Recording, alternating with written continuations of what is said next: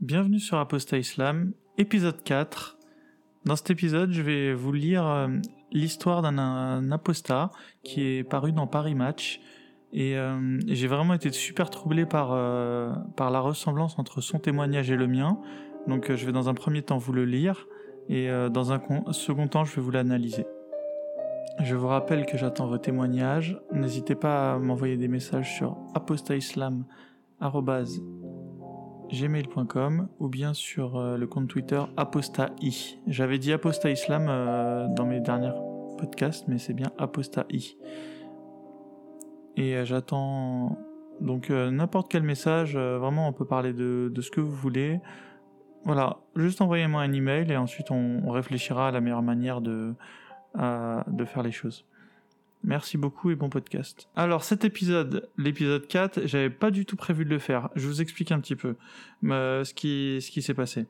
Euh, à la base, moi, comme je vous avais dit, voilà, après avoir apostasé, je me suis beaucoup euh, concentré sur euh, le sujet de l'islam. Ça m'a passionné. Moi, j'adore l'histoire en général, hein, donc et j'ai vraiment appris du coup l'islam d'un aspect historique. Et aussi, une deuxième chose que j'aime beaucoup, c'est tout ce qui touche un peu euh, un peu à la sociologie, au comportement humain. Voilà, j'adore aussi, je sais pas pourquoi, mais le marketing, alors que c'est pas du tout euh, ce que je fais dans la vie. Et euh, voilà, j'aime beaucoup comprendre comment les gens réagissent. Donc voilà, donc c'est pour ça que je me suis beaucoup passionné pour l'islam. Alors certes, j'avais, je vais pas dire peut-être pas une rancœur, mais Hmm, disons, je voulais comprendre pourquoi est-ce que je m'étais trompé, euh, pourquoi est-ce que, voilà, finalement, c'est pas une personne qui m'a arnaqué. Euh, enfin, les personnes qui m'ont éduqué dans l'islam, elles, euh, elles étaient de, bonne foi. J'ai bien compris ça et du coup, j'avais pas de rancœur envers quelqu'un. C'est même pas institutionnalisé. C'est pas comme, je pense que peut-être les personnes qui peuvent apostasier en Arabie Saoudite, peut-être qu'elles peuvent avoir une certaine haine contre l'État saoudien euh, parce que l'État a vraiment euh, mis euh, l'islam au centre de tout. Enfin là, on pourra pas le nier. l'islam en Arabie Saoudite, c'est un peu le Disneyland des musulmans.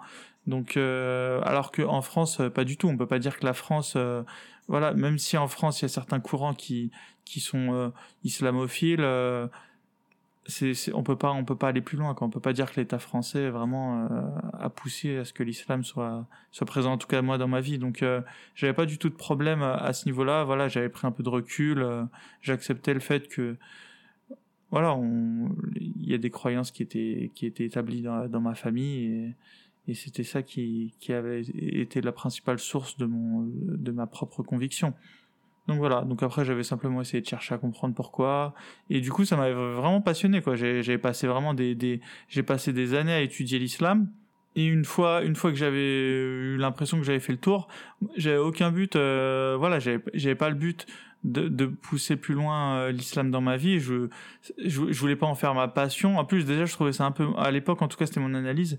Je trouvais ça un peu malsain de m'intéresser autant à quelque chose que finalement j'ai quitté. Évidemment, je me disais non, mais tu t'essayes de, de comprendre ce qui t'est arrivé, donc c'est pour ça que tu te, tu te passionnes. Mais au bout d'un moment, ça avait plus le sens, quoi. Enfin, c'était clair et net que j'avais pu revenir dans l'islam. J'avais vraiment fait le tour. Je, je m'étais un peu aussi rendu compte que finalement, c'était un peu la conclusion que j'avais fait, quoi. C'était que finalement, euh, il y a autant de façons de d'interpréter l'islam qu'il y a de personnes sur Terre. Et euh, alors qu'avant, je pensais non, je pensais que il n'y avait pas vraiment plusieurs façons. Je pensais que il y avait une bonne façon et que c'était les savants de l'islam qui en étaient le plus proches et qu'on devait du coup nous euh, simples euh, non savants, euh, voilà, essayer de se, se, rapprocher le plus de, de leurs analyses.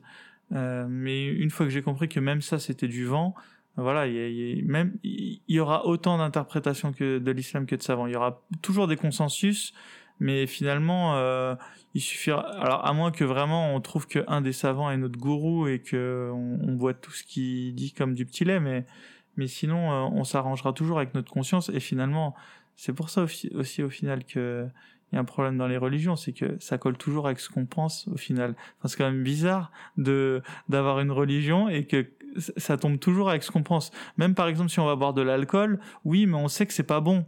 Euh, c'est un péché. Donc finalement, ça colle quand même avec ce qu'on pense. On le fait quand même. Voilà, on se dit ah j'ai fait j'ai fait une bêtise. Voilà. Enfin, même moi aujourd'hui, j'ai pas de religion et parfois je fais des choses. Euh, euh, qui sont que je sais qui, qui sont pas bonnes mais après on est on est humain et enfin voilà j'essaie quand même d'avoir une, un, comportement que je pourrais considérer comme moralement digne mais euh, ça m'arrive aussi de voilà j'ai déjà parlé sur des gens dans le dos euh, comme tout, tout un chacun enfin voilà j'en fais pas ma spécialité mais enfin des choses qui après coup on se dit ah mince j'aurais franchement j'aurais pas dû le faire donc voilà, donc euh, l'islam ça colle toujours avec euh, ce qu'on pense, ça, colle toujours avec nos opinions, euh, ça, ça, colle toujours avec euh, voilà notre vision de la vie.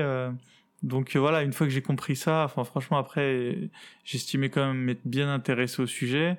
Et moi, moi personne n'attendait à ce que je fasse des conférences scientifiques ou j'écrive un bouquin. J'avais pas envie d'écrire un livre, j'avais pas. Moi je voulais rester anonyme. voilà, là le podcast je le fais. C'est vraiment la, la chose la plus entre guillemets courageuse que je peux faire dans dans ma dans ma enfin moi comme je l'avais déjà dit j'ai aucun problème à dire que moi je suis une personne lâche quoi. Je suis pas je suis pas quelqu'un de courageux qui irait euh, donner son enfin voilà son identité sur la place publique et défendre une position aussi dangereuse que celle de dire euh, l'islam c'est faux euh, moi j'ai apostasié et j'en suis fier et, et voilà pourquoi. Enfin ça c'est pour moi c'est une attitude pratiquement suicidaire. Là je voilà je suis anonyme et c'est franchement, c'est tout, c'est le mieux que je puisse faire quand même parce que j'avais quand même une euh, comme une sorte de de regret. Enfin, de, je me sentais pas bien du fait de me dire tu peux porter ta voix, peut-être tu vas aider même une seule personne et, et tu le fais pas et franchement c'est pas sympa parce que toi quand quand t'étais musulman t'aurais bien aimé qu'on qu'on te donne la main donc voilà c'est vraiment pour ça c'est vraiment pour me laver la conscience et que que je fais ce podcast. Donc voilà, j'avais prévu pour ce, ce podcast parce que j'avais pas vraiment pu le faire. Alors j'avais fait ma biographie, j'avais raconté mon après apostasie et un peu ma vision de la vie, mais euh, j'aurais voulu traiter toute une série de questions qu'on pourrait se poser euh, sur moi. Euh, voilà, il y en avait une que j'avais quand même traitée et j'avais trouvé ça important, c'était de dire, euh, enfin, ou en tout cas, je sais pas si c'est des questions à traiter, mais ou des ou des choses en tout cas à, à bien euh, statuer dès le départ, quoi et qu'il n'y ait pas de doute euh, sur des questions qu'on pourrait se poser, des questions de base qu'on pourrait se poser sur moi. Et il y en avait une, ça aurait été est-ce que genre je suis raciste ou est-ce que euh, est-ce que je suis euh, voilà je suis proche de l'extrême droite en général et du Front National ou enfin Rassemblement National en particulier? Et tout de suite j'ai voulu dire que non et un peu expliquer pourquoi. Et hum, voilà, mais il y a, y a plein d'autres questions dans ce style ou dans d'autres styles, mais en tout cas des, des questions euh, et ça, bah, du coup, je vais les, je vais les, je vais les réserver pour le prochain podcast. J'ai toute une série de questions auxquelles euh, répondre. Donc, c'est des questions posées à moi-même. Mais euh, voilà, au début, voilà, il y aura une petite partie de au début, euh, voilà, vous allez entendre que ma voix sur ce podcast, mais je, trouve vraiment que c'est important de, de, bien connaître la personne euh, parce que je suis pas neutre, quoi. Je suis, je suis une personne, voilà, je suis apostat de l'islam et je vais interroger des apostats. Enfin voilà, c'est pas comme un journaliste neutre qui interrogerait un acteur sur un film qui vient de sortir. Voilà, vous avez pas besoin de connaître forcément la vie du journaliste pour pouvoir apprécier l'interview ou en tout cas pour pouvoir vous dire que la personne elle est pas vraiment franchement biaisée. Moi j'ai un gros biais, hein, je vous l'ai dit tout de suite, euh, c'est que je trouve que l'islam c'est une arnaque euh, comme toutes les comme toutes les religions qu'on connaît, enfin toutes les religions en tout cas que moi j'ai à l'esprit, euh, c'est toutes des arnaques. Dans arnaque dans le sens où où le fond n'est pas vrai quoi. Il y a toujours des petites choses il y a toujours du bon sens. Enfin voilà, je sais pas. Par exemple en islam, il faut donner de l'argent aux pauvres c'est du bon sens. Il n'y avait pas besoin de d'un dieu pour euh, sur Terre pour euh, pour euh, nous le mettre dans le crâne quoi. on vit sur un sur une planète. Et on sait qu'autour de nous, il y a des personnes qui n'ont pas une autre chance. Nous, on sait qu'on a peut-être eu potentiellement plus de chance qu'elles. Elles tendent la main et il y a l'empathie qui s'est créée. Alors déjà, il y a, y a du point de vue biologique. On se sent mal quand on voit, parce qu'on se met à la place de la personne. On se dit, franchement, elle est dans la merde. Euh, est-ce qu'on pourrait l'aider? Et si on peut l'aider, on le fait, quoi. Donc euh, voilà, j'avais pas besoin d'une religion pour me l'expliquer et pour me dire qu'il fallait que je le fasse. Donc voilà, ces choses-là, il n'y a, y a, pas besoin d'islam. Donc euh, évidemment que dans toute religion, il y a du bon sens. voilà, le bouddhisme, par exemple, moi je trouve ça super intéressant. mais mais le fond du fond du bouddhisme, les réincarnations, etc il faut, croire, faudrait croire sur parole les personnes qui ont rédigé ça. Et moi, moi, j'ai appris à plus croire personne sur parole, quoi. Euh, tout ce que j'ai pas moi-même testé, je crois pas sur parole. Alors après, on pourra dire oui, je crois sur parole euh, qu'il y a eu un Big Bang et tout. Non, disons que je trouve ça logique ok? Mais de là à dire que je vais voiler ma femme parce qu'il y a eu le Big Bang voilà il y, a, un grand écart que je ne ferai jamais et par contre en islam de fil en aiguille on en arrive à il faut voiler votre femme parce que c'est Dieu qui a créé le monde et que parce que c'est Dieu qui vous a demandé de le faire parce que c'était ce qu'il avait en tête pour x ou y raison quoi donc moi le fait de croire qu'il y a le Big Bang que la Terre elle est ronde et qu'elle tourne autour du Soleil ça ça n'a aucun impact euh, dans ma vie du quotidien, euh, dans, dans, dans, mon, rapport avec les autres. Voilà. Alors qu'en islam, les croyances qu'on a, enfin voilà, le, fond de la croyance, c'est-à-dire euh, qu'est-ce qu'il pouvait avoir avant Dieu, ah non, il y a rien, enfin bref, tout, tout ça, finalement, de fil en aiguille, ça vous amène à comment est-ce que je dois me comporter dans la vie de tous les jours. Et moi, il y a une déconnexion totale entre ce que disent les scientifiques sur comment le monde s'est créé, par exemple, voilà, comment les humains sont arrivés sur Terre, et euh, comment je dois me comporter dans la vie de tous les jours, il y a, y, a, une, déconnexion euh, totale entre ces deux choses, quoi. Il n'y a, a aucun rapport, quoi. Donc voilà, euh, voilà pourquoi. Et voilà. Donc je me suis déjà un petit peu éloigné du sujet, mais je vais, je vais me recentrer tout de suite. en fait, pourquoi est-ce que je vais pas répondre à toute une série de questions aujourd'hui? C'est parce que, en fait, comme je vous ai dit, plutôt dans le podcast, moi, quand j'ai euh, voilà, quitté l'islam, je me suis mis beaucoup sur à rechercher sur l'islam, mais ensuite j'ai eu un gros trou de plusieurs années. Quoi, j'avais vraiment, pour moi, j'avais tourné la page, c'était terminé. Euh, entre guillemets, moi, je pensais avoir compris toutes ces personnes apostates qui, en final, on n'entend jamais. Alors, pourquoi est-ce qu'on les entend jamais? Parce que elles se disent que les, les musulmans, il faut qu'ils s'en sortent par eux-mêmes. Quoi. On, on peut pas, on peut pas, euh, on peut pas vraiment. Euh, c'est très difficile d'argumenter une position. Déjà, c'est très difficile d'argumenter. Déjà, ce serait très compliqué pour moi de vous, par exemple, si vous votez Front National, de vous faire voter euh, Mélenchon, par exemple. Donc, juste pour ça, j'aurais même pas les, les, les billes pour euh, vous faire changer d'avis. Alors pour vous dire que toute votre vie vous avez cru dans quelque chose, que tout le, vos parents y croient, euh, peut-être vous vivez dans, vivez dans un pays où 99% des gens y croient, et moi, quels arguments je vais réussir à trouver pour vous faire changer d'avis? Surtout qu'en fait, ah oui, j'oublie quand même un gros passage, c'est que j'ai eu ma période aussi où je, je tentais de faire euh, euh, un peu de prosélytisme anti-islam voilà, pendant peut-être euh, un an, moi aussi sur Facebook, euh, j'étais présent, j'essayais de, mais au final, j'ai bien compris que ça marchait pas, c'était des dialogues de sourds. Donc euh, voilà, après toutes ces expériences, vraiment, moi, j'avais tourné la page, quoi. Je m'étais dit, c'est terminé. Et voilà, avant de m'intéresser au podcast, c'est vraiment le fait de m'intéresser au podcast depuis très peu, en fait, depuis six mois, je m'intéresse beaucoup au podcast. Non, peut-être un an.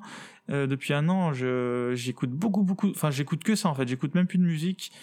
Podcast tout le temps les seules fois où j'écoute de la musique, c'est voilà quand quand je suis avec ma femme, euh, voilà, je je veux pas la déranger avec mes podcasts. Mais sinon tout le temps podcast. Enfin moi je suis même un psychopathe, je les mets en lecture euh, accélérée, comme ça je suis sûr d'en écouter plus. Donc voilà, j'écoute peut-être l'équivalent de 5 heures de podcast par jour quoi. et puis voilà, c'est cette passion pour le podcast qui m'a fait me dire vas-y lance enfin et ensuite du coup j'ai recherché s'il y avait apostat islam ou des sujets autour de l'apostasie il y en avait zéro donc du coup je me suis dit bah vas-y lance lance ton podcast donc du coup, j'ai eu un gros trou de plusieurs années où j'étudiais pas du tout la religion euh, musulmane. En fait, limite, je me forçais à pas l'étudier parce que je l'avais étudié pendant tellement longtemps que voilà, j'en avais fait. Je, non, en fait, je, c'est pas que j'en avais marre, c'est que je m'étais dit euh, arrête, c'est ça devient une obsession. Donc euh, moi je suis un peu comme ça aussi. Euh, avant j'étais beaucoup sur Facebook et arrêté totalement zéro Facebook. Pourquoi? Parce que je me disais non mais là tu deviens j'ai jamais trop aimé euh, tout ce qui était un peu dépendance, euh, drogue. Euh, voilà, j'ai jamais fumé. Et, voilà, et quand je, moi, quand je trouve chez moi une dépendance à quelque chose, par exemple, moi, je joue à aucun jeu sur iPhone. Parce qu'avant, je jouais beaucoup aux jeux. Et je me suis dit un jour, mais qu'est-ce que tu fais? Enfin, t'es drogué. Pareil, boum, plus de jeux sur iPhone. Donc voilà, moi, je suis vraiment comme ça. Le problème de ce, comportement, je l'ai aussi pour le foot aussi. Avant, beaucoup de foot. Zéro foot maintenant. Je, je regarde plus le foot, je sais, je saurais même pas qui vous dire euh, qui est premier du championnat en France ou peu importe, même qui a gagné la Ligue des Champions ces trois dernières saisons, aucune idée. Alors qu'avant j'étais à fond dans le foot. Donc euh, voilà, moi dès qu'il y a un truc qui me drogue, eh ben j'ai compris qu'il fallait, c'était pas bon pour moi. Le problème de tout ça, c'est que vous perdez très très vite euh, votre euh, niveau de connaissance. Euh, c'est, je me rappelle quand j'étais sur Facebook avec les, musulmans, un, jour il y avait, euh, c'était une vidéo entre Karim Hanifi, c'est un ancien, euh, converti, il s'est converti à l'islam et je le trouve super balèze. il est vraiment super bon en rhétorique. Ça pourrait être l'équivalent d'un. Euh, je, me demande des fois s'il a pas fait des freestyles en rap ou il a pas été issu du milieu du rap parce que franchement il est, il est bon, il répond du tac au tac, il, a un vrai talent quoi. Après son seul problème à mes yeux c'est qu'il est musulman quoi. Il s'est juste trompé de combat mais bon tant pis c'est pas grave. En tout cas il, il, m'a permis de bien m'éclater à le regarder. Euh, il fait beaucoup de débats interreligieux et, euh, euh, il est vraiment bon quoi. Je, dois admettre que tous les débats qu'il a fait, pour moi entre guillemets, il a gagné les débats quoi. Même si j'étais d'accord plus, enfin j'étais du camp de la personne d'en face. Euh, il est bon en rhétorique quoi.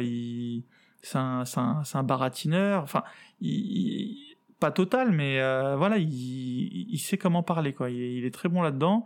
Et du coup, la personne en face, souvent, c'est des, des, personnes qui n'ont pas l'habitude de parler en public, ou en tout cas pas, pas son niveau à lui. Et du coup, euh, franchement, c'est prouvé, quoi. Même si vous avez raison, si vous avez, si vous avez du mal à vous expliquer, la personne en face, elle va vous manger, quoi, c'est sûr, quoi. Moi, par exemple, je ferais jamais faire un débat avec Karim El-Hanifi. C'est, clair et net. Euh, je vais bégayer, je vais chercher mes mots. Lui, il arrive à faire des, il arrive à citer le Coran du tac au tac. Il connaît son sujet sur le bout des doigts. Et, euh, et en plus, il sait, voilà, il sait l'enrober, quoi. Donc, il est vraiment très bon, quoi. Euh, ça veut pas dire pour autant qu'il a raison. Il a, il a tort sur plein de points, mais euh, je, j'ai pas envie de faire une vidéo à son sujet. Peut-être j'en ferai une plus tard. Mais euh, voilà, ce que je voulais dire, c'est que hum, c'est que avant, euh, ouais, du coup, il y avait dans une de ses vidéos, il a demandé à un, un, ancien musulman de réciter le Coran pour prouver qu'il avait été imam euh, par le passé. Et la personne, elle a essayé de réciter Qul Allahu Ahad, et elle a été impossible, elle a été incapable de le faire. Elle l'a dit, mais il a baragouiné, quoi. Il a dit Qul Allahu Ahad, et je sais même pas s'il a dit, il est allé jusqu'à Allahu Samad, mais euh, voilà. Après, en fait, ça ressemblait à, la sourate, mais en version. Euh, il, et du coup, lui et ses potes, ils s'étaient grave foutus de sa gueule. Enfin, je, sur le moment de la vidéo, on aurait l'impression que c'est à raison, quoi. Mais en vérité, c'est à tort parce que suite à cette vidéo, moi-même, je me suis testé et en fait, on oublie super vite les sourates. Alors que les sourates, moi, pendant 20 ans, j'ai fait la prière et en plus, je, quand je faisais la prière, je, j'essayais de toujours, euh, toujours euh, alterner les sourates pour justement jamais avoir de trous, jamais les oublier. Et eh ben moi, je peux vous dire que la prière, j'ai arrêté il y a 10 ans. Et euh, je peux vous dire que la moitié des sourates, je me suis testé une fois, il n'y a pas très longtemps, bah, suite à ces vidéos justement, et je peux vous dire que j'avais oublié la moitié des sourates. On oublie très très rapidement. Euh, on oublie très très rapidement. Et je suis sûr que je serais incapable de réciter aujourd'hui même le quart des sourates quoi, que je connaissais avant. Donc voilà, et c'est pareil en fait pour euh, l'islam en général. Euh, évidemment, je, je, connais toutes les bases, je connais tout, et je connais bien mieux l'islam que je le connaissais quand j'en suis sorti. Mais même moi là, j'ai oublié pas mal de choses. Du coup, je me suis un peu, depuis que j'ai repris le podcast, je me suis, je me suis fait une petite mise à jour sur un peu, voilà, je suis retourné sur les sites, je me suis renseigné sur l'islam, j'avais oublié quelques trucs déjà. Et et du coup, au hasard de mes, recherches, je suis tombé sur un témoignage le témoignage d'un musulman sur euh, Paris Match. Donc Paris Match, on pourra pas dire que c'est un grand journal euh, connu pour son mm, grand niveau euh, intellectuel peut-être, mais en tout cas voilà c'est un journal sérieux. Le, journaliste qui a rédigé l'article, on peut pas dire que c'est un journaliste de valeur actuelle par exemple, ok? Donc il y, a un parti pris voilà de journal grand public évidemment, mais mais je veux dire il n'y a pas un parti pris d'un journal d'extrême droite ou ou d'un journal pas sérieux, euh, voilà, c'est pas causeur, c'est pas, euh, je sais pas, c'est pas F de souche, bref. Donc voilà, je vais vous lire l'article. En fait, l'article, c'est simplement le témoignage du musulman. Et euh, ça m'a tellement choqué, parce que la personne, elle a vraiment eu quasiment la même vie que moi, et en plus de ça, elle a les mêmes analyses que moi. Et c'est fou, c'est troublant, quoi. C'est Franchement, je me demande limite s'ils sont pas cherchés, euh, ils ont, ils sont pas partis chercher euh, l'article sur euh, sur Islam Lab parce que j'avais aussi laissé ma, ma biographie là-bas et euh, et qu'ils l'ont pas recopié en modifiant un petit peu parce qu'on peut toujours en fait inventer des histoires hein, finalement, je me je me dis. Hein. Donc voilà, je vais vous lire euh, dans un premier lieu le témoignage de ce texte musulman. Déjà, ça fera un témoignage, un premier témoignage sur ce site, c'est marrant. Enfin, c'est un deuxième du coup après le mien mais euh, ça, va être assez amusant parce que vraiment ça, ressemble au mien. Et une fois, une fois que j'en aurai fini euh, le témoignage, je reviendrai dessus aussi un petit peu et euh, je vous dirai à quel moment, euh, voilà, c'est super troublant et je ferai aussi des analyses avec ma propre vie. Ok? Donc c'est parti pour pour le témoignage de cet ancien musulman. Si le texte du Coran ne prévoit aucune sanction, renier l'islam reste un phénomène minoritaire dans la religion musulmane. En rupture avec cette croyance, les ex-musulmans de Belgique s'organisent pour livrer leur apostasie. Yasser est l'un d'eux. L'islam coule dans son sang. L'islam reste sa chair. Et pourtant, issu d'une famille islamo-conservatrice, Yasser, 27 ans, a décidé de quitter la religion d'Allah en 2009. Pour parler de son passage à l'apostasie, ce jeune belgeo-marocain a choisi un endroit à l'abri des musulmans. Je ne veux pas créer le débat, je sais ce que l'on pense vu que je me suis trouvé de l'autre côté. Et puis, ça pourrait arriver jusqu'aux oreilles de mes parents. Musulman, modèle devant ses proches et véritable mécréant au quotidien, le jeune homme joue une partie de cache-cache depuis huit ans. Je mène une double vie, je n'oserais pas dire à ma famille que j'ai quitté l'islam, car pour eux, être musulman est la chose la plus précieuse. Ils peuvent tout entendre, je pourrais être gay ou me prostituer, mais pas renier l'islam, confie Yasser. Donc déjà sur cette première partie, c'est euh, vraiment euh, super troublant quoi. Il habite en Belgique, j'habite en France. Il est issu, issu d'une famille islamo-conservatrice comme moi. Il a 27 ans, voilà, moi j'en ai un peu plus. Il a décidé de quitter la religion d'Allah en 2009, donc ça fait une dizaine d'années, pour parler de son passage à l'apostasie. Euh, il décide vraiment de rester discret, quoi. et c'est vraiment comme moi, quoi. Et la raison principale, en vérité, c'est même pas, c'est vraiment les parents, quoi. Et les parents, en vérité, euh, de manière plus générale, c'est l'entourage proche. Et vraiment, c'est ma raison aussi, quoi. Euh, moi, par exemple, mon frère, ma sœur, voilà, je leur ai dit parce que eux, ils ont aucun moyen de pression sur, sur moi, quoi. Mes parents, moi, ils sont décédés, donc j'ai cette chance, en fait. Mais euh, s'ils n'étaient pas décédés, je sais même pas si je leur aurais dit à, ma à mon frère et ma sœur. Si, euh, par exemple, dans le cas de, de Yasser, voilà, il a ses parents et on comprend que c'est vraiment la raison, quoi. C'est pas qu'il a peur du qu'en dira-t-on, je sais pas moi, de la voisine d'en face, quoi. Et, et ce qui est clair, c'est que voilà, il a même pas envie de trop de s'en justifier parce qu'il sait en fait ce que pensent les musulmans. Et voilà, c'est comme moi. Moi, j'ai, en vérité, moi, il n'y a pas de débat, quoi. Moi, jamais une personne non musulmane, elle pourra venir débattre avec moi. Enfin, elle pourra le faire, mais je veux dire, elle sera pas sincère dans sa démarche parce que moi, je sais très bien ce que les musulmans y pensent. J'ai pas besoin de l'imaginer ou de lire un livre dessus, quoi. Je l'ai vécu euh, toute ma vie. Et euh, vraiment, il dit une phrase aussi que j'avais la même quand je suis sorti de l'islam, c'est qu'il pourrait être gay ou se prostituer, mais jamais renier l'islam. Et ça, je peux vous assurer que c'est, moi, c'est ce que je pense aussi, mais je sais qu'il y en a plein qui le pensent, quoi. Vraiment, quitter l'islam, c'est la pire des choses. De toute façon, c'est une des choses qui peut, qui peut vous, qui vous amène en enfer à coup sûr, quoi.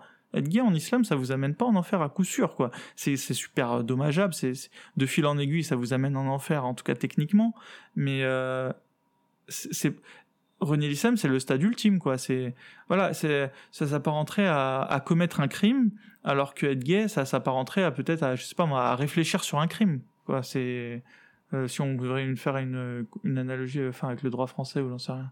Je continue l'article. Dès le plus jeune âge, Yasser est bercé dans la foi mahométane. Prier cinq fois par jour, invoquer Allah, aller à la mosquée, parler arabe. Son quotidien est réglé en fonction de l'islam. Et très vite, ses parents l'inscrivent dans un centre culturel islamique pour y apprendre l'arabe et le français. Euh, et l'islam, excusez-moi. Mercredi après-midi, week-end, jour férié, vacances scolaires, les temps libres de Yasser sont réservés à la religion au détriment d'autres activités. Je ne pourrais pas participer au voyage, je ne, devais pas je devais éviter de sortir, ne pas avoir d'amis d'origine diverses. Dans cette religion, il y a beaucoup d'interdits et de menaces par rapport à l'enfer post-mortem et j'ai été éduqué dans la répression et dans la peur. La peur, la pression de ne pas être un bon musulman, Yasser ne connaît que trop bien. Le jeune homme se racle la gorge et revient sur son parcours à l'école islamique. La pédagogie l'a toujours pesé. À la différence de l'école obligatoire, les professeurs avaient tous, avaient tous les droits. S'ils estimaient que je n'étais pas assez obéissant, ou je commettais des erreurs d'apprentissage, il est arrivé qu'ils portent atteinte à mon intégrité physique et avec le consentement de mes parents. Donc là aussi, je vais revenir sur euh, du coup sur l'article. Euh, encore une fois, euh, vraiment copier-coller de ma vie quoi. en fait, c'est en fait c'est pas que c'est un copier-coller de ma vie. Au final, moi, moi j'étais un j'étais un musulman lambda dans le 93. en fait, je pense que c'est le copier-coller de la vie de, la plupart des musulmans quoi. de France, voilà, qui ont, vécu en banlieue, quoi. Sauf si vos, voilà, les rares musulmans qui ont des parents, je sais pas moi, cadres, médecins ou, enfin, des choses, c'est atypique. La plupart des parents des familles musulmanes en France, c'est les parents, ils viennent des, des, des, classes inférieures. Sinon, elles seraient restées au Maroc euh, ou en Algérie ou en, ou en Tunisie. Donc, euh, donc au final, oui, c'est sûr, on a des parcours qui se ressemblent. On a grandi dans, dans, des banlieues. Voilà, euh, le musulman qui a grandi dans le 8e arrondissement de Paris, forcément, il n'est pas représentatif. Donc moi, comme lui, j'ai prié, j'allais à la mosquée. Alors moi aussi, j'allais à la mosquée souvent. Euh, je suis allé au cours d'arabe, euh, enfin tout, chaque année. Alors moi, peut-être contrairement à lui, j'y suis pas allé euh, mercredi après-midi, week-end, jour faire. Enfin, peut-être que Yasser, sa famille, elle est, euh, il, en a. Mais moi, le, la chose, enfin, qui est la différence avec lui, c'est que moi, l'école coranique, elle était pas à côté de chez nous. moi, là où j'ai grandi, il n'y avait pas d'école coranique. Il y avait des mosquées, mais elle faisait pas école coranique pour une raison que je sais pas. Peut-être qu'ils n'avaient pas la place ou mais euh, moi, pour aller à l'école coranique, je devais aller très loin. Donc, euh, du coup, ça, ça limitait. Nous, du coup, c'était tous les samedis. Mais vraiment, tous les, quand je vous dis tous les samedis, c'était le samedi toute la journée, quoi. Et, nous aussi, on avait ces histoires de, problèmes d'intégrité physique. À l'école coranique, euh, il n'y a pas de raison que ça a changé aujourd'hui. Hein. On, va, on va pas se mentir. à l'école coranique, en fait, c'est toi et ta chance. Euh, si le c'est toi et ta chance dans le sens où t'as c'est pas t'as une chance sur 100 c'est t'as une chance sur deux en fait que le mec il est violent quoi donc euh, voilà moi j'en ai eu j'ai eu plein de, de profs donc euh, j'ai eu une on peut pas dire que je suis tombé sur le seul prof voilà par exemple j'avais un prof c'était un prof de maths et voilà lui je pense qu'il était intégré et du coup non lui il était pas violent il était même plutôt sympa maintenant j'en ai eu d'autres euh, voilà, c'était des, c'était des c'était des, des vrais, c'était des vrais donc eux du coup ils frappaient quoi. Ils frappaient. Alors moi ils me frappaient pas souvent parce que et je sais même pas s'ils m'ont frappé en fait parce que moi j'étais un des plus grands en fait à l'école coranique euh, pour une raison que j'ignore. Ah bah oui, je, enfin c'est ça en fait la raison, c'est qu'en fait il y, en avait pas quand j'étais petit. Moi quand j'étais petit j'allais euh, chez un voisin qui faisait une école coranique. Euh, Enfin, c'était avec des bouts de ficelle, il la faisait chez lui, quoi. Et euh, là, il n'y avait pas de souci. Mais euh, ensuite, quand je suis allé à l'école coranique, euh, moi, j'étais déjà plus grand, j'avais genre 12 ans. Et puis voilà, j'étais plus sage, entre guillemets. Et forcément, les petites 7-8 ans, eux, par contre, ils se prenaient des, claques dans la tronche, quoi. Et voilà, moi, j'ai aucun problème à le dire. Hein. Évidemment, on pourra jamais le prouver. Et puis, euh, mais voilà, mais tous les, tous ceux qui sont allés à l'école coranique, euh, ils le savent. Il y a pas ceux qui y sont allés peut-être six mois, peut-être eux, ils ont eu une bonne expérience. Mais tous ceux qui y sont allés plusieurs années en Île-de-France, je peux vous dire qu'ils le savent aussi bien que moi. Et puis, euh, il n'y a pas besoin de, on va pas, on va pas, on va pas, négocier sur cette affaire. On va pas en parler trop. On sait tous. Donc voilà. Donc Yasser, c'est vraiment un témoignage classique en tout cas à ce niveau-là. Ce qui est vrai, hein, et je voudrais aussi faire une petite analyse sociologique là-dessus, c'est qu'il y a un problème avec ces histoires d'école coranique. Le problème, c'est que c'est pas juste des histoires où on apprend l'arabe. Si on apprenait juste l'arabe, l'arabe littéraire, euh, ça pourrait même être une chance peut-être dans la vie de la personne, quoi.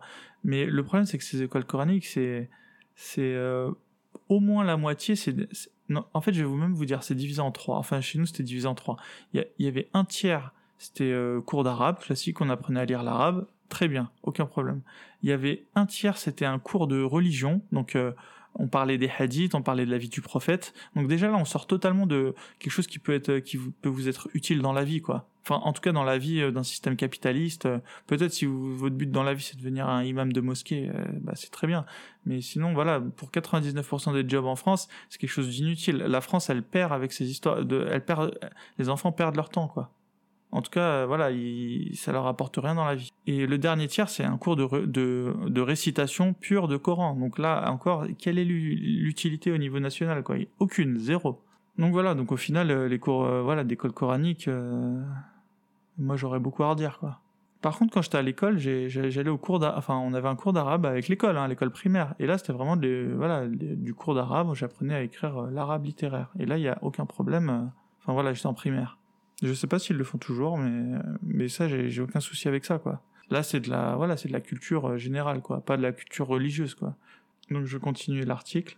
Dans ces institutions, l'apprentissage du livre sacré est de mise. Les professeurs s'axaient principalement sur la stricte mémorisation du Coran, que j'apprenais sans en comprendre un traître mot.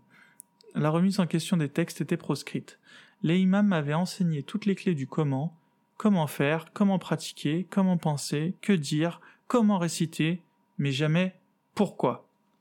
Et c'est le pourquoi du comment qui va pousser Yasser à l'âge de 16 ans à rompre petit à petit avec sa foi. Dans un premier temps, il convainc ses parents d'arrêter l'école coranique et se libère de toute autorité religieuse. Les questions sur l'islam qu'il se posait enfant lui reviennent comme un boomerang. J'avais toujours une sorte d'image faussée du prophète dans mon esprit, j'ai donc entrepris des recherches dans des livres, mais aussi sur internet. Cela a été comme moi la boîte de Pandore, car j'y ai découvert des, esprits, des écrits islamiques que je ne connaissais pas du tout, poursuit l'ex-musulman. Et là, franchement, ce type, on dirait que c'est moi qui ai écrit l'article. Euh, voilà, moi aussi, moi j'étais un as de comment faisait, comment comment on pratiquait l'islam quoi. Il y avait aucun problème. Moi je savais très bien, euh, je connaissais même des, des, règles, des sous-règles, des pourquoi est-ce que euh, on fait le, les ablutions de telle manière. Euh, enfin, des fois on arrivait même à faire des débats sur ça quoi. Comment bien laver les bras, jusque, enfin il fallait le faire d'une manière, voilà, il fallait faire pas trop vite, pas trop, enfin c'est enfin c'est n'importe quoi. En tout cas, le comment, ça y avait aucun problème quoi. Euh, comment bien faire la prière, comment euh, croiser les bras de la bonne manière, comment quand on est en comment euh, bien voilà tourner l'index, comment non mais carrément comment bien s'asseoir en tashahhud parce que carrément Enfin, je me rappelle que mon oncle, il nous saoulait avec ça, quoi. Moi, j'étais jamais suffisamment bien. Moi, j'étais pas très souple. Et à chaque fois, il, il me forçait à me plier la jambe. Et moi, ça me faisait mal, quoi, à chaque fois. Enfin, et il me forçait à le faire, en plus. Mais bon, on lui pensait bien faire, évidemment. Euh, donc voilà, c'était toujours comment, euh, comment faire. Attention, si à la fin de la prière vous pliez, euh, vous pliez, vous pliez votre votre tapis, vous aurez le droit à, plus de hasanet. Si vous la faites en groupe, vous aurez le droit à 27 hasanet, alors que si vous la faites tout seul, vous aurez le droit à une seule hasanet. Si vous pliez le tapis à la fin de la prière, vous aurez, je crois c'était une hasanet aussi en plus. Du coup, il y avait tout un tas de. franchement, on était en cours de. Enfin, c'était des, des, c'était des mathématiques, quoi. Je... En fait, c'est comme si on avait un compteur, on faisait que de le remplir, euh, et je cherchais la bonne affaire partout. Donc, ça veut dire que des fois, quand mes cousins ils avaient commencé la prière, et euh, bah moi, je me dépêchais d'aller les, les retrouver pour euh, ne serait-ce que faire la fin de la prière avec eux. Comme ça, je chopais les 27 hasanet avec eux. En plus, les hasanet, on avait un bonus. Elles, elles étaient multipliées par 10. Et alors que les sayet, qui sont les mauvaises actions, bah, c'était juste un seul point. Donc je me dis ah mais je suis carrément large quoi. J'ai fait trop de bonnes actions. Je me rappelle aussi le, le Ramadan. Si on poursuivait le Shawwal, on avait euh, c'est comme si on avait fait le Ramadan toute l'année. Enfin il y avait trop de, bonnes manières de, faire des bons des bons deals quoi. C'était n'importe quoi. Par contre euh, jamais pourquoi quoi. Pourquoi euh, le pourquoi il était jamais évoqué quoi. Vraiment les fois, les fois où je me suis posé la question pourquoi, c'était c'était c'était c'était à la fin quoi, c'était trop tard, c'était quand j'étais sorti de l'islam. Et quand c'était pourquoi, c'était voilà, c'était c'est quoi la phrase favorite en islam? C'était voilà, seul Dieu sait quoi. Je sais pas comment il le dit en, arabe, je me rappelle plus, mais voilà, c'était toujours c'était toujours ça quoi. Allahu alam. Allahu alam. Ouais, c'était ça. Hein. Donc voilà. Euh, je continue. Et vraiment ouais comme lui ça enfin moi aussi quand je me suis mis sur internet c'était vraiment comme lui la, boîte de Pandore quoi. Il, a trouvé l'expression hein. c'est vraiment ça en fait. Quand vous allez sur internet vous trouvez mais un islam que vous connaissiez pas en fait. Euh, personne vous avait parlé des houris au paradis euh, personne vous avez vous avez parlé euh, voilà. Moi le paradis je, le voyais comme un espèce de grand Disneyland je, enfin j'étais enfant hein, donc euh, où je pouvais faire tout ce que je voulais quoi.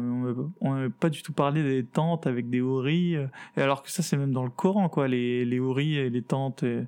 enfin on m'avait pas parlé de tout ça. Je l'ai découvert euh, ensuite quand je suis allé sur internet et ensuite quand j'ai relu du coup avec un œil neuf le Coran. Parce que moi aussi je le lisais le Coran tous les ans. On devait le lire pendant le Ramadan. Je devais le lire une fois en entier. Et franchement quand tu dois taper le, le t'as un mois pour te taper le Coran en fait, euh, tu le lis en diagonale, quoi. Tu le lis en diagonale, c'est que des menaces euh, pour les mécréants qui iront en enfer. Ah oui, bah ça aussi, il en parle. Et la menace de l'enfer, j'ai pas assez parlé de ça, mais c'est une grosse raison pour laquelle on quitte pas la religion. On se dit, c'est l'aversion à la perte, ça c'est vraiment humain. On se dit, mais si jamais je me suis trompé, je vais aller en enfer, quoi. C'est comme grave, quoi. C'est comme une prison à perpétuité, mais la perpétuité réelle, quoi. Et c'est pas la prison en plus. C'est même pire que la prison, quoi. C'est l'endroit où on te met du fer chaud, enfin, euh, tu manges des, des, des pics, euh, tu, on va te mettre du, de l'eau bouillante euh, dans la bouche. Enfin, c'est un truc euh, de taré, quoi. Du coup, forcément, ça te fait flipper, quoi. Donc, je peux te dire que quand t'as le prison, la prison en tête et le fait de te dire que quand tu te poses des mauvaises questions, c'est shaitan, avec ce, ce combo-là, magique, très vite, tes questions, tu, les éteins, quoi. Tu, tu penses à autre chose, quoi, en fait. En plus, ça va vite, hein. Il suffit qu'à ce moment-là, quelqu'un vienne te parler et tu sors de ta réflexion, quoi. Je continue. Sur la toile, Yasser trouve de tout, aussi bien des prosélytes que des détracteurs de l'islam. Jamais il n'avait vu autant de commentaires, d'ouvrages de témoignages qui critiquaient la, religion d'Allah. C'est en colère qu'il se lance dans la recherche du pourquoi et entre en débat sur différents forums et réseaux sociaux.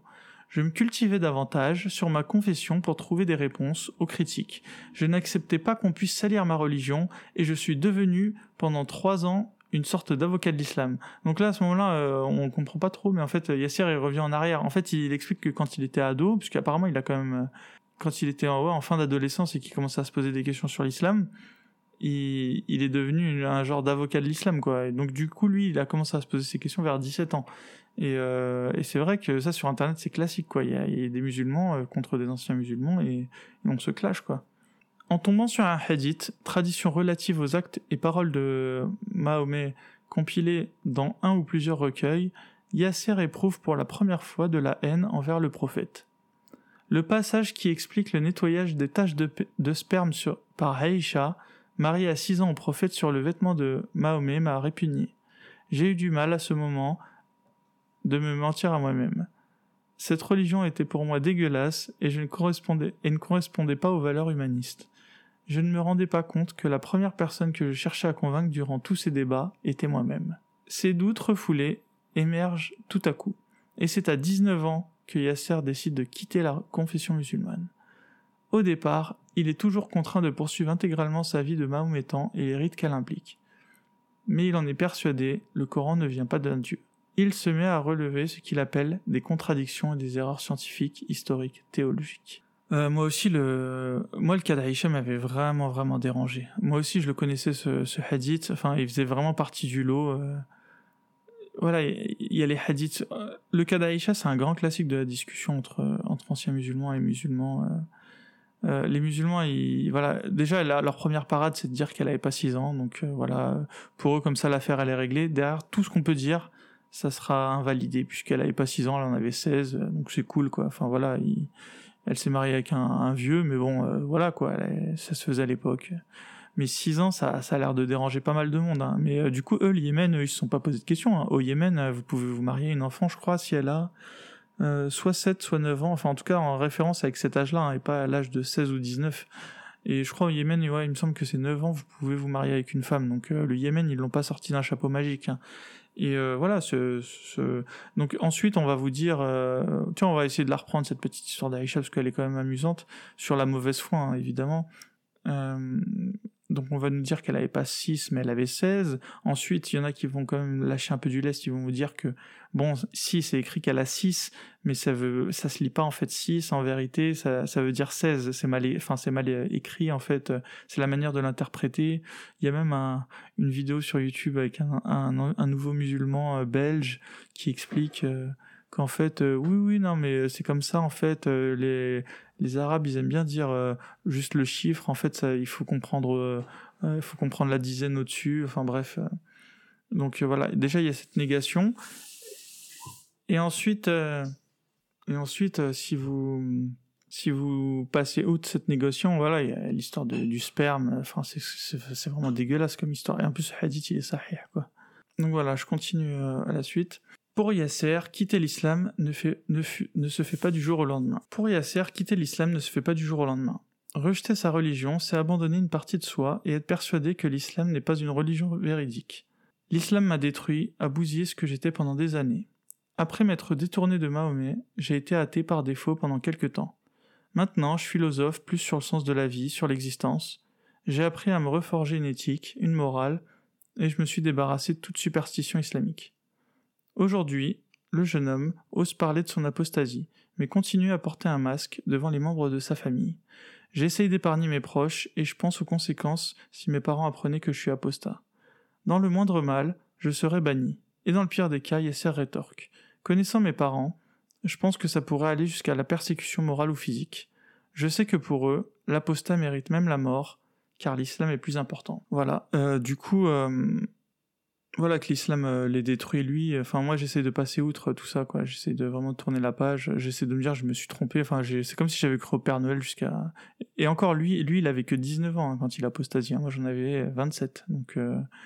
Mais voilà, j'ai essayé de me dire, c'est que t'as été trop naïf. Enfin, j'essaie de, j'essaie de pas remettre la faute en fait, enfin, l'islam, c'est un, concept de pensée, quoi. C'est pas, c'est pas une personne derrière. C'est pas, euh, voilà, même les nazis pouvaient en vouloir euh, au final à Hitler.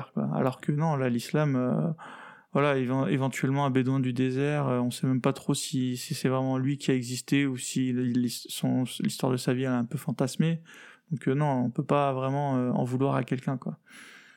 Et voilà, moi comme lui, bah, je philosophe sur le sens de la vie et de l'existence, quoi. Je, je pourrais pas me dire Enfin, athée, ça veut dire, euh, enfin, c'est une négation de la religion. Euh, pourquoi pas, quoi. Enfin, moi, après, en fait, les étiquettes, on les collera de l'extérieur, mais moi, je m'en mettrai pas une à moi-même, quoi. Enfin, voilà, moi, moi, je crois ce que je vois, et puis après, voilà, vous, pouvez mettre l'étiquette que vous voulez après cette, cette affirmation de ma part. Euh, et puis voilà, lui, il a peur, c'est normal, il, a peur pour. il sait très bien comment les. En fait, le truc, c'est que les, les, musulmans, ils peuvent réagir, mais on sait, sait pas comment, en fait. C'est quelque, chose, quelque chose de tellement choquant qu'on pour un musulman de, savoir que son un très proche euh, voilà. En plus les parents en islam le père il a une, autorité euh, il se croit en plus euh, autoritaire voilà. Il faut faut l'aimer comme on aimerait un dictateur quoi. Donc donc la réaction en fait elle est on, on, peut pas savoir où ça va nous amener quoi. En tout cas s'il y a un truc qui est sûr c'est que quand on annonce son apostasie à ses proches on peut pas s'attendre à une, une réaction neutre quoi. C'est et donc, euh, dans ce cas-là, évidemment que le principe de précaution s'applique, quoi. Donc là, on peut pas lui en vouloir à Yasser, quoi. Il, a raison, quoi. Je continue. Mais Yasser n'est pas seul. Au sein de ses proches, l'ex-musulman a un allié, son frère. Au cours de ces derniers mois, leur père a failli les renier, le renier à cause de son épouse, peu pratiquante. Menacé, le cadet de la famille s'est alors détourné lui aussi de l'islam. On se consulte tout le temps pour cacher notre apostasie. On doit agir, penser, pratiquer l'islam de la même manière pour dissimuler les doutes. Quitter l'islam est considéré comme une véritable trahison, on sait comment les infidèles sont traités. Moi, pour le moment, je suis épargné. Au moins, lui, Yasser, il a eu la chance d'avoir son frère euh, dans son équipe, quoi. Mais bon, moi, j'ai pas le cas, mais bon, tant pis, hein, c'est ainsi va la vie. Hein. Pour Yasser, abandonner l'islam, c'est redémarrer sa vie. L'ex-musulman affirme que l'apostasie a changé le regard qu'il portait sur le monde. Je me sens enfin libre et en accord avec moi-même. Dans la vie pratique, il ne se sent plus oppressé par les interdits de l'islam. Je travaille avec des musulmans, cela m'est arrivé de vanter les mérites d'un bon vin, l'an-style. Yasser fait aujourd'hui partie de l'association des ex-musulmans de Belgique, créée en 2011. Les deux objectifs principaux de ce mouvement sont de défendre les intérêts des apostats et d'apporter une, critique raisonnée de l'islam, qui n'a rien à voir avec le racisme ou les activités de l'extrême droite. Si l'ex-musulman s'est libéré de sa religion, il ne veut pas pour autant convaincre les croyants. Si je lui montre des textes, le musulman va nier l'authenticité et va jouer sur la traduction de l'arabe, une langue magique. Et puis, je respecte la foi des autres. Pour l'instant, j'apporte mon aide à ceux qui voudraient quitter l'islam parce qu'ils ne sont pas seuls. Donc euh, j'espère Yasser il viendra un jour euh, sur ce podcast euh, parce que vraiment ça doit être mon frère jumeau caché ou j'en sais rien. mais mais voilà, il est, comment il a tourné la page. Lui, il a quand même il du courage à hein. créer une association. Euh, ça vous expose, quoi. Donc euh, voilà, lui, c'est ma version en plus, en courageux, quoi. Euh, et c'est marrant parce il, dit, voilà, si, je montre des textes à un musulman, il va nier l'authenticité ou, va jouer sur la traduction arabe. Et ça, c'est carrément vrai, quoi. Moi, j'ai carrément, moi, j'ai des musulmans qui m'ont déjà dit que les traductions françaises du Coran, elles étaient fausses, quoi. Genre, enfin, ils peuvent vous dire euh, non, non, mais le Coran, moi, quand je le lis, je, lis là. Alors, il y a toujours, ils ont toujours en plus un, parce que moi, évidemment, je lis l'arabe, mais je le, je le comprends pas, quoi. Ah oui, parce que ça, c'est un truc classique. Il y a, il y a 99% des, des, Français en France, nés en France, hein, pas, pas ceux du, du bled. Euh, ils comprennent pas du tout euh, ce qu'ils lisent, donc. Euh, et pourtant, ils se sentent très bien musulmans. Le problème, c'est plutôt quand vous commencez à critiquer, que là, évidemment, on va, on va venir vous la, vous la sortir, cette phrase. Non, mais toi, tu comprends pas l'arabe. En fait, t'as même pas le droit de parler, quoi. Mais euh, Et donc voilà, et ensuite la défense, en, fait c'est inattaquable quoi, parce qu'après si vous lui dites ouais mais du coup l'arabe euh, il est traduisible, après on va vous dire ah ben non il est intraduisible quoi. Enfin on peut on peut vaguement en, traduire le sens, mais jamais la sonorité, jamais, euh, enfin vraiment, donc finalement on tournera toujours autour du pot quoi. Et voilà, et pourtant les Libanais ils parlent arabe et il y a plein de chrétiens là-bas et ils ont pas trop une sonorité dans l'arabe, mais bon. Enfin voilà, l'arabe c'est une langue magique. Euh, au final, c'est une attaque. En fait, la, discussion, ça, devient super vite une discussion de sourds, quoi. Voilà pourquoi en fait c'est très difficile de parler qu'un qu'un musulman. C'est que c'est pas argument contre argument. C'est euh, c'est genre euh, parle à ma main et, puis c'est tout, quoi. Au final, la seule chose qui me dérangerait dans ce témoignage, c'est le moment où il dit et puis je respecte la foi des autres. Pour l'instant, j'apporte mon aide à ceux qui voudraient quitter l'islam parce qu'ils sont pas seuls. Euh, je sais pas si c'est le journaliste qui a rajouté ça, mais par rapport à tout l'article, euh, la petite citation à la fin, je respecte la foi des autres, ça fait un peu. Euh, moi, je trouve que ça fait un peu. Voilà, j'ai avoué mon apostasie, mais voilà, calmez-vous. moi, je vous respecte, respectez-moi. même si j'ai toujours dit qu'il y aurait jamais d'appel à la haine ou de d'attaque gratuite de l'islam moi, j'irai jamais jusqu'à dire que je respecte euh, la foi des musulmans.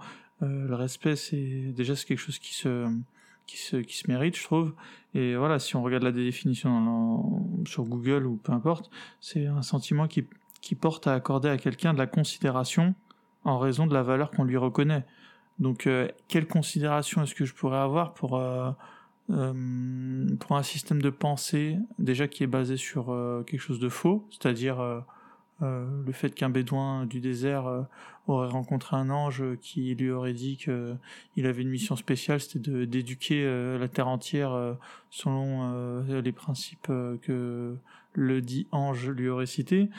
Donc déjà, il faudrait partir de ce postulat. Et ensuite, et encore, à la limite, même si l'histoire de départ était fausse, il faut, faut voir ensuite le contenu. Donc le contenu de l'islam, voilà, couper la main du voleur, pouvoir se marier avec quatre femmes pour l'homme, l'homme a la préséance sur sa femme, euh, la femme c'est qu'un c'est qu'un champ de labour que l'homme peut labourer. Enfin il y a y a des il y, a, un milliard de trucs qui me dérangent moi dans dans la foi religieuse. Euh, j'arrive à concevoir qu'on puisse vivre une vie épanouie euh, et être musulman, hein, il y a aucun problème avec ça. Mais bon de là à dire que je porte de la considération euh, euh en raison de la valeur que je reconnaîtrai à l'islam moi, j'irai en tout cas jamais, jamais m'aventurer à dire ça, parce que voilà, là, là, on parle d'une d'une foi, enfin d'un système de pensée qui euh, qui est ennemi des personnes qui souhaiteraient quitter euh, voilà la communauté qui aurait créé ce système de pensée. Donc oui, vous avez, vous pouvez être musulman, il euh, n'y a pas de problème, euh, entrez chez nous, euh, voilà, vous allez être bien accueillis. Par contre, vous n'avisez pas d'essayer de sortir de cette religion. D'ailleurs, je me rappellerai toujours d'une vidéo YouTube que j'avais vu circuler un moment. C'était un imam qui expliquait qui expliquait un hadith. Je sais pas si quel est le degré d'authenticité de ce hadith. En tout cas, lui s'est appuyé dessus.